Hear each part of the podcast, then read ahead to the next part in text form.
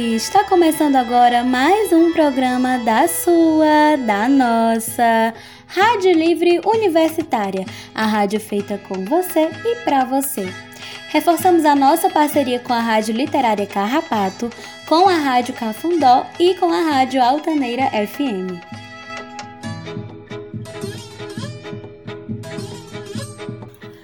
A Rádio Livre é um movimento cultural que atua como um instrumento de comunicação alternativo e emancipatório. Os programas são educativos e a ideia é que você, isso mesmo, você que está ouvindo, ajude a construir. Entre em contato com a gente e vem fazer parte dessa movimentação plural, artística e social. E ah, vai ter muita música boa!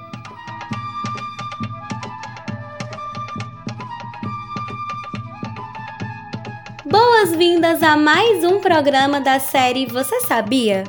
Que tem como proposta trazer discussões e informações acerca das políticas de assistência estudantil da nossa universidade. No programa de hoje, conversaremos sobre dois importantes programas: o Programa Institucional de Bolsa de Iniciação à Docência, PIBID, e a Residência Pedagógica. O PIBID e a Residência Pedagógica são parte da Política Nacional de Formação de Professores do Ministério da Educação e são financiados pela Coordenação de Aperfeiçoamento de Pessoal de Ensino Superior, a CAPES.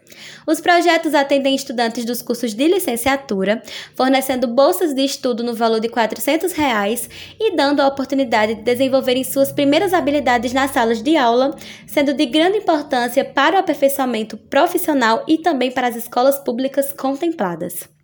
Nos últimos meses, o PIBID e a residência pedagógica estão enfrentando um grande problema. Desde setembro de 2021, as bolsas não vêm sendo pagas. Reconhecendo então a importância e a urgência do diálogo sobre o assunto, convidamos alguns coordenadores e bolsistas da URCA para conversar. Recebemos então o professor Antônio Marcos, que se apresenta como trabalhador, xilogravador, poeta, estudante, professor de geografia, doutorando em geografia pela Universidade Federal de Goiás e orientador do subprojeto de residência pedagógica do curso de geografia, Maria Alessandra, aluna do curso de geografia e bolsista PIB de geografia, e Thaís Tamires, mulher negra, aluna do nono semestre em História pela Universidade Regional do Cariri, voluntária no projeto de extensão Griot, a literatura africana e afro-brasileira no universo infanto-juvenil nas periferias do Cariri, membro do Grupo de Estudos e Pesquisa em História, Cultura e Ensino Africano, Afro-Brasileiro e Americano GEPAFRO, ex-bolsista PIBID e atualmente bolsista do programa Residência Pedagógica de História.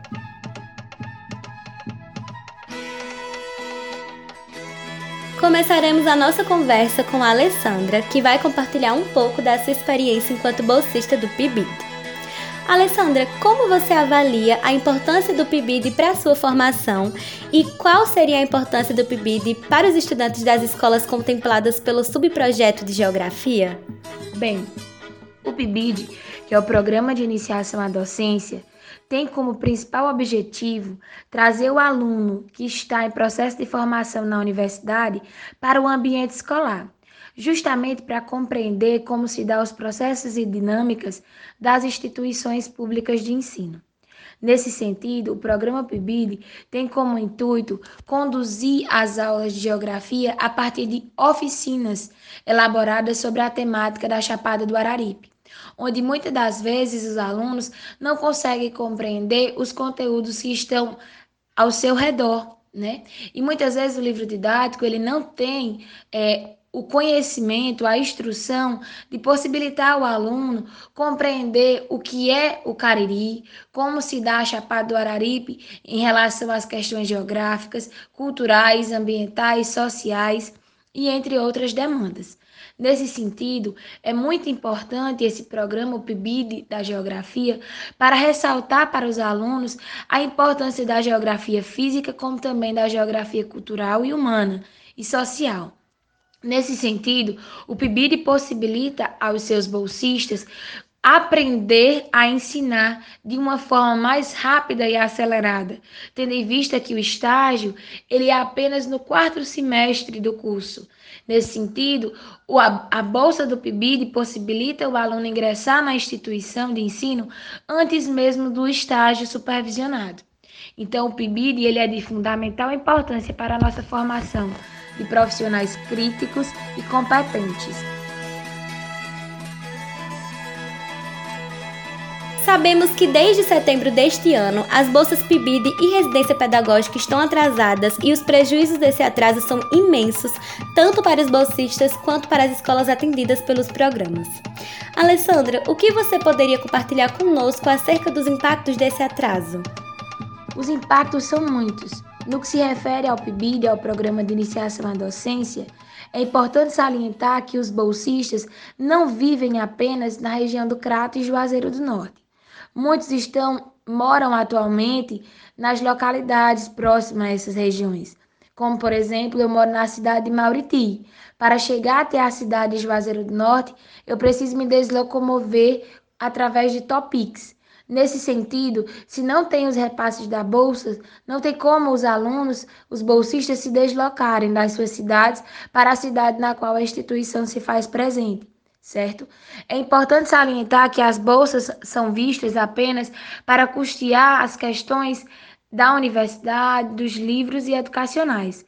Porém, sabemos da crise atual, sabemos como está caro os alimentos e sobreviver no nosso país. Nesse sentido, a Bolsa tem suprido as necessidades de muitos alunos no que tange às questões de alimentação, de transporte, de moradia, de pagamento de energia, de água, Nesse sentido, o não pagamento das bolsas atrasa os pagamentos das, das nossas questões familiares, pessoais e também escolares, pois, tendo em vista que as bolsas não foram pagas desde o mês de setembro, é possível notar que os bolsistas não têm disponibilidade de ir até a escola, tendo em vista que o custo de saída de sua casa até essas instituições é muito caro e as nossas universidades são públicas, os alunos muitas vezes não trabalham, apenas estudam, e nesse sentido, a bolsa é muito importante para a nossa sobrevivência, tanto no que se refere a ir à escola, como também de alimentação e de moradia.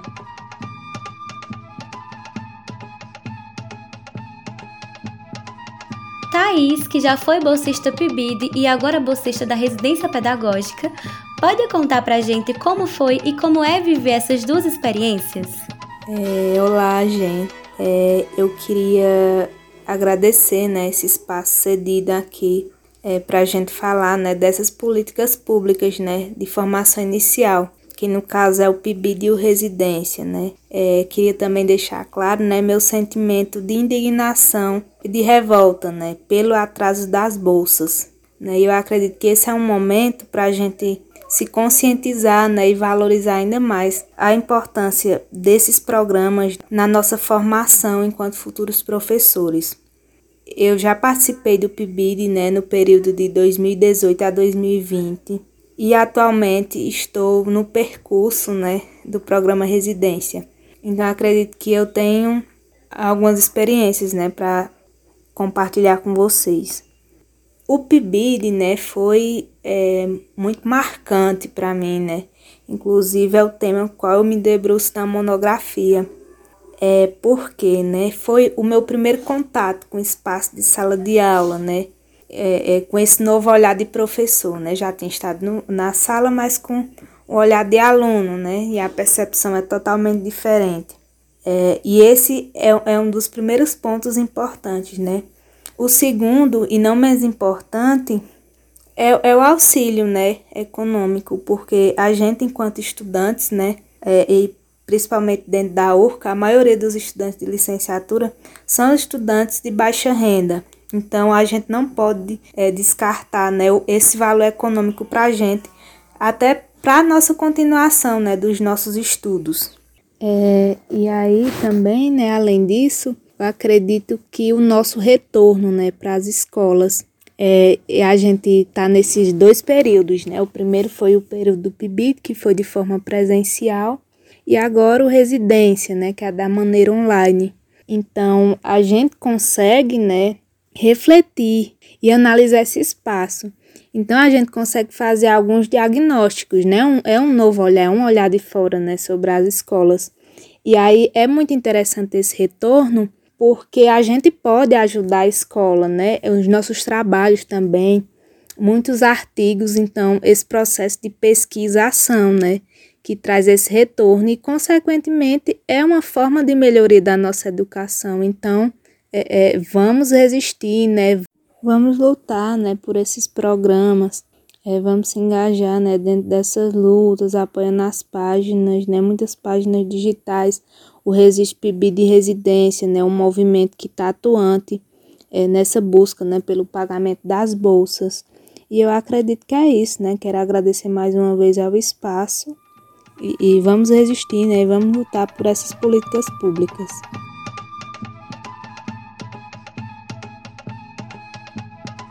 Professor Antônio Marcos, você poderia nos falar um pouco mais sobre o atraso nas bolsas? Olá, agradeço ao coletivo Manifestação Já, coletivo dos estudantes dos cursos de licenciatura da Universidade Regional do Cariri, pelo honroso convite em falar um pouco sobre a situação que vem acontecendo no programa de residência pedagógica. Em primeiro lugar, gostaria de pontuar que programa de residência pedagógica é uma das ações que integram o Programa Nacional de Formação de Professores, que tem como objetivo induzir o aperfeiçoamento da formação prática nos cursos de licenciatura, promovendo assim a imersão do licenciando na escola de educação básica, a partir da segunda metade do curso.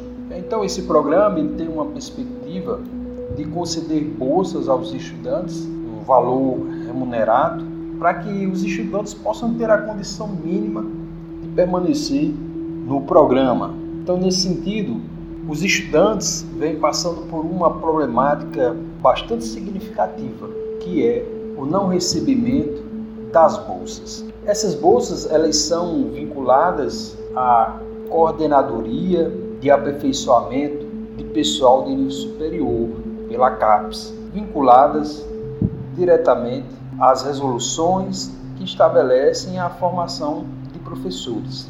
Então, nesse sentido, o não pagamento dessas bolsas por parte do governo federal tem afetado diretamente as pessoas, os nossos estudantes. Para vocês terem uma ideia, nós temos famílias que são mantidas com essas bolsas, né? e isso acaba trazendo uma preocupação gigantesca, sobretudo a questão da insegurança alimentar, pessoas que utilizam essas bolsas para que possam estar se alimentando, pagando aluguel, pagando energia, pagando água.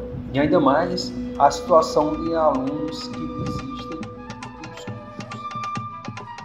Professor, sabemos que no Brasil inteiro, bolsistas e coordenadores estão se mobilizando contra o atraso no pagamento das bolsas. De que forma essa mobilização está acontecendo? Há algo que podemos fazer para contribuir na pressão para a regularização dos programas? Então, a nível nacional, existe uma mobilização por parte dos estudantes. A nível regional, existe uma mobilização também por parte dos estudantes para que essas bolsas elas possam ser pagas. Existe uma aprovação já no Congresso Nacional dessas emendas orçamentárias para que possam ser pagas. No entanto, falta a sanção presidencial do presidente da República. E nesse sentido, nós gostaríamos da ajuda das famílias, das pessoas que de certo modo dependem dessas bolsas para que a gente pudesse mobilizar cada um dos deputados, dos senadores que nós elegemos na última eleição, para que esses estudantes possam ter as suas bolsas garantidas. Você pode perguntar, mas qual o valor dessas bolsas? É o valor de uma, do valor de uma bolsa de uma residência médica? Não, muito pelo contrário. O valor dessa bolsa é de apenas 400 reais, mas essa bolsa que garante aos estudantes a compra dos seus textos, o pagamento da água, como eu já mencionei, a feira, a cesta básica. Então, são desse, desses valores que a gente se direciona a você. Nós solicitamos a sua ajuda. E já te convido para esse dia 22 de novembro, das 17 às 18h30, a gente fazer junto uma reunião com o FORPIP e precisamos da sua participação, o estudante do curso de Geografia, estudante do curso de Ciências Sociais, estudante do curso de História, os colegas professores, coordenadores do curso, para que a gente possa ter a garantia das bolsas tanto do residência pedagógica como do PIBID.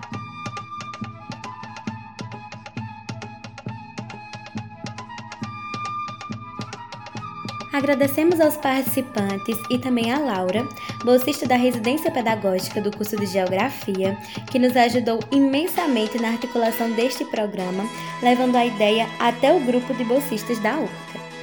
E agora vamos ouvir Divino Maravilhoso na voz de Gal Costa.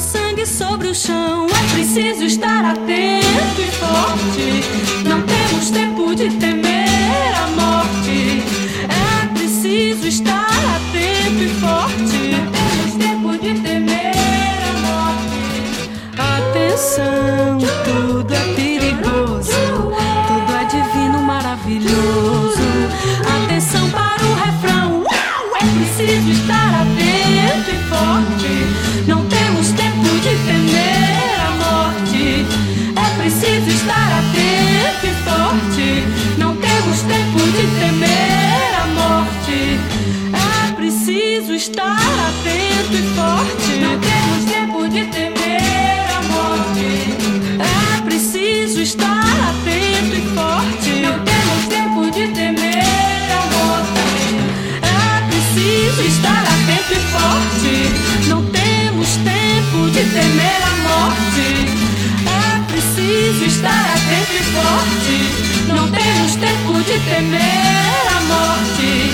É preciso estar atento e forte. Não temos tempo de temer a morte.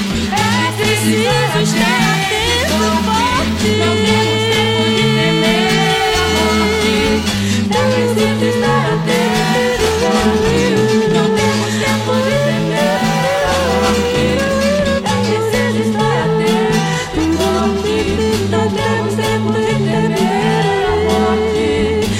This is just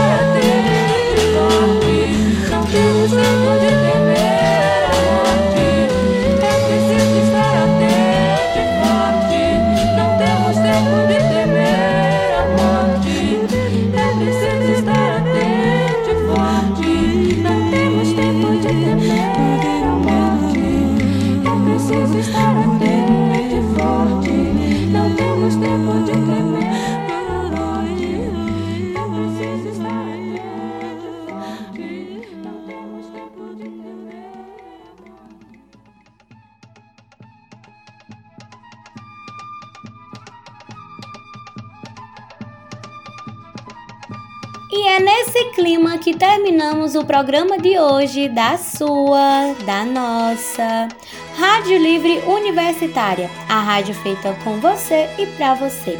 Entre em contato com a gente e vem fazer parte dessa movimentação plural, artística e social. Até mais!